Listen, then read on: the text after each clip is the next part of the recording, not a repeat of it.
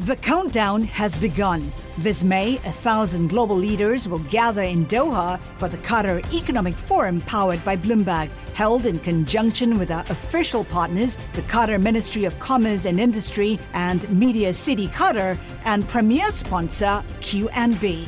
Join heads of state, influential ministers, and leading CEOs to make new connections and gain unique insights. Learn more at QatarEconomicForum.com. Le entregamos todo lo que necesita saber para comenzar el día. Esto es Bloomberg Daybreak para los que escuchan en América Latina y el resto del mundo. Buenos días y bienvenido a Daybreak en español. Es 8 de diciembre de 2021, soy Eduardo Thompson y hoy tenemos noticias sobre la variante Omicron, qué esperar con el Banco Central de Brasil y advertencias del multimillonario inversionista Jeffrey Gundlach. Partamos por los mercados. Los futuros en Wall Street están planos, los mercados europeos caen y Asia cerró al alza. El crudo retrocede, los bonos del Tesoro de Estados Unidos avanzan y el Bitcoin vuelve a caer. Recordemos que hoy es feriado en gran parte de América Latina. En cuanto al Omicron, los primeros estudios sugieren que las vacunas serían menos potentes contra la variante, pero la protección podría fortalecerse con dosis de refuerzo. Australia identificó una nueva versión de la cepa que es más difícil de detectar. El billonario inversionista Jeffrey Gundlach advirtió de potenciales turbulencias para los mercados financieros a medida que la Fed retire el estímulo.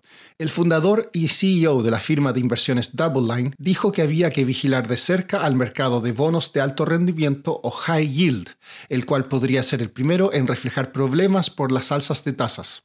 También dijo que la inflación podría alcanzar pronto el 7% y que quizás no sea el mejor momento para comprar materias primas.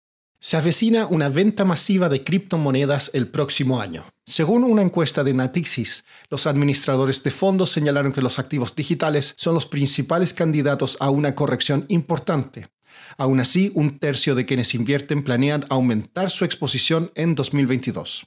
Amazon sufrió una caída de sus servicios de nube que dejó a miles de personas en Estados Unidos sin entregas, refrigeradores, rumbas, timbres y hasta sin poder entrar a sus casas. Esto llevó a muchos a reflexionar en redes sociales sobre los riesgos de tener casas inteligentes que dependen de Internet o de una sola empresa. Pasando a América Latina, según documentos a los que tuvo acceso Bloomberg News, Pemex solicitó unos 1.600 millones de dólares para adquirir la refinería Deer Park de Shell. Esto es más del doble del precio anunciado en mayo.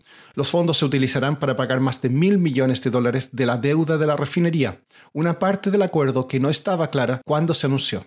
En Perú, el Congreso rechazó una acusación que podría haber llevado a la destitución del presidente Pedro Castillo, se la causaba incapacidad moral.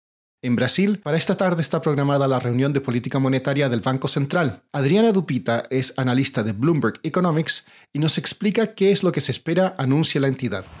Esperamos que el Banco Central suba la tasa de interés en 1,5 puntos percentuales en esta reunión, llevando la tasa de interés al 9, 25%.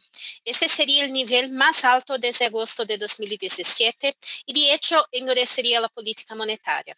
Esta decisión se justifica principalmente por el escenario inflacionario. Estimamos que la inflación de noviembre llegue a 10,85%, el nivel más alto en 18 años, y las expectativas de inflación hasta 2024 están por encima de la meta. Adriana, ¿cómo se ve la trayectoria de crecimiento e inflación en Brasil? La economía brasileña se encuentra, de hecho, en una situación difícil que combina una inflación de dos dígitos y lo que llamamos de una recesión técnica. El sector con mayor dinamismo es el de los servicios debido a la reapertura de la economía, mientras que la industria sufre problemas de insumos, la agricultura se enfrenta a malas cosechas y el comercio sufre los primeros efectos de las altas tasas de interés. Pero lo peor del efecto de la tasa de interés aún está por venir. Hay un desfase de unos tres a cuatro trimestres entre la subida de la tasa de interés y su efecto sobre el crecimiento y la inflación. Esto significa que la economía brasileña sentirá la mayoría de los efectos de las tasas de interés más altas a lo largo de 2022. Por último, es un fenómeno conocido como la gran renuncia. En todo el mundo, millones de personas se están replanteando el equilibrio entre vida laboral y personal debido a la pandemia. En Estados Unidos, Alemania, Japón y otras naciones ricas, miles de trabajadores están dejando sus empleos ante un aumento del agotamiento y un deterioro de la salud mental. Puede leer más sobre este fenómeno en el reportaje Big Take de hoy, disponible en el terminal Bloomberg y bloomberg.com. Eso es todo por hoy. Soy Eduardo Thompson. Gracias por escucharnos. Para conocer todas las noticias que necesita para comenzar el día, revise Daybreak en español en la app Bloomberg Professional. También puede personalizar Daybreak para recibir las noticias que desee. Eso es todo por hoy. Sintonice mañana Bloomberg Daybreak.